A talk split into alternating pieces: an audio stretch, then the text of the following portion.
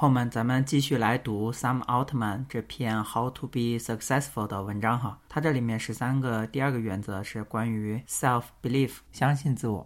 Self belief is immensely powerful. The most successful people I know believe in themselves almost to the point of delusion. Delusion 就是狂妄或者说自我狂妄的地步，就是说，啊，我认识的最成功的人。自信到接近狂妄的地步。Cultivate this early, as you get more data points that your judgment is good and you can consistently deliver result. Trust yourself more. 我们自己更多的自我观察自己，然后发现我们在更多的事情上、小事上成功，大事上成功，然后你可能会更加的相信自己。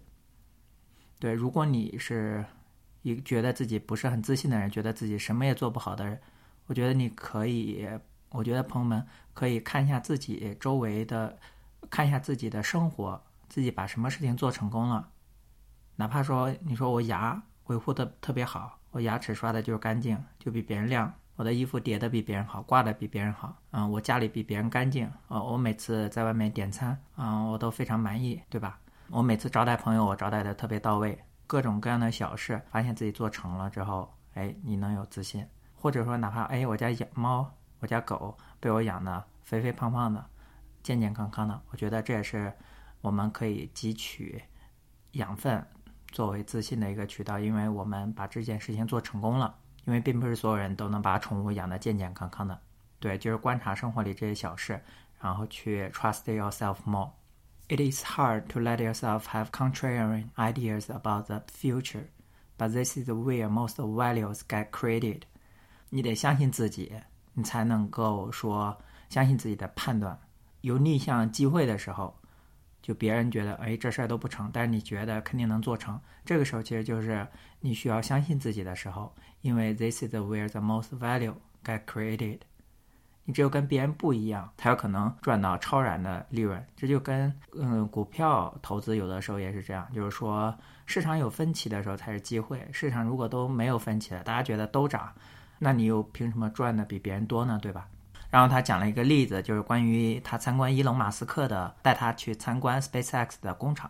I remember when Elon Musk took me on a tour of the SpaceX factory many years ago. He talked in detail about manufacturing every part of the rocket. But the thing that sticks in memory was the look of the absolute certain on his face when he talked about sending large rockets to Mars. I left thinking, huh? So that is a benchmark for what conviction looks like.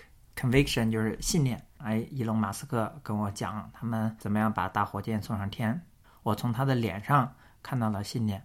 Managing yourself morale and your and your team's morale is one of the most greatest challenges of the most endeavors. It is almost impossible without a lot of self-belief, and unfortunately, the most ambitious you are, the more the world will try to tear you down. Tear you down 就是把你拉下来。这里他讲到关于自我相信的一个更重要的作用，一个更实际的作用，就是作为一个 team leader，你自己得相信自己，你得相信你做的这个事情，这样的话你们才有士气。如果你自己也是犹犹豫豫的怀疑，那就是那就是一只鸡领着一群狮子。Most highly successful people have been really right about the future at least once at a time when people thought they were wrong. If not, they would have faced much more competition. 嗯，这个跟刚刚所说的市场的分歧也是一样的，就是你坚持逆向投资的时候，你得相信自己。啊，绝大多数成功的创始人，他必须得这么成功过一回，打破大多数人的想法，打破大多数人的期待。在大多数人在市场都错的时候，你坚持正确的事情，然后你至少得有这么一两次成功的呃机遇。为什么？因为只有小的地方，只有被巨头不，只有被大多数人没有意识到的地方，才是。才有你作为一个小团队存活的机会。Self belief must be balanced with self awareness. I used to hate criticism of any sort and actively avoid it. Now I try to always listen to it with the assumption, with the assumption that it is true, and then decide if I want to act on it or not. Truth seeking is hard and often painful, but it is what separates self-belief from self-delusion. This balance also helps you avoid it coming across as entitled and out of touch.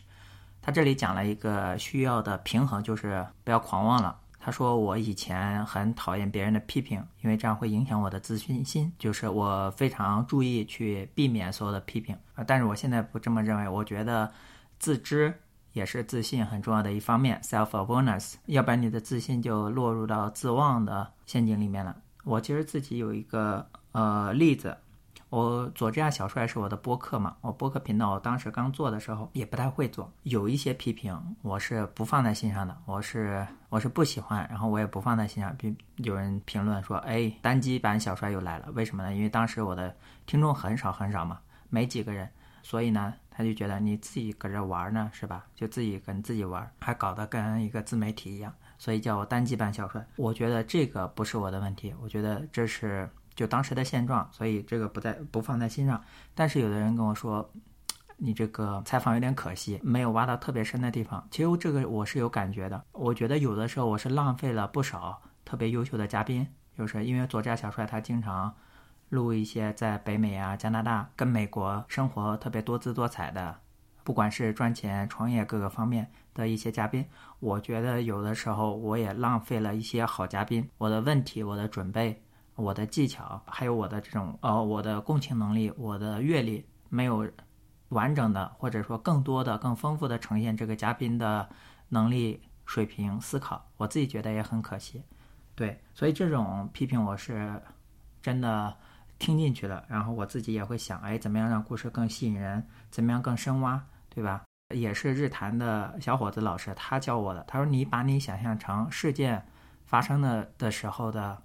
好几个角色，他当时要创这个业的时候，他老婆、他老公怎么想，他孩子怎么想，他遇到这个困境的时候，他的合作伙伴怎么想，他的对手怎么想？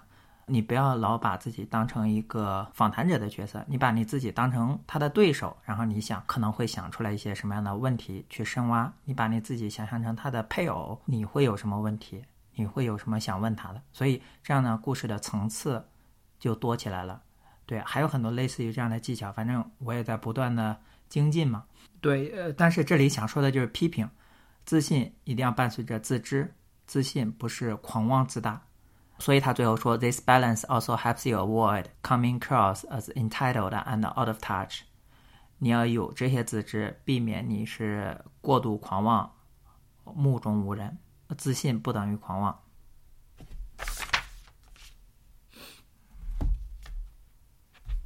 嗯，它这个第三个叫 “learn to think independently”，独立的思考。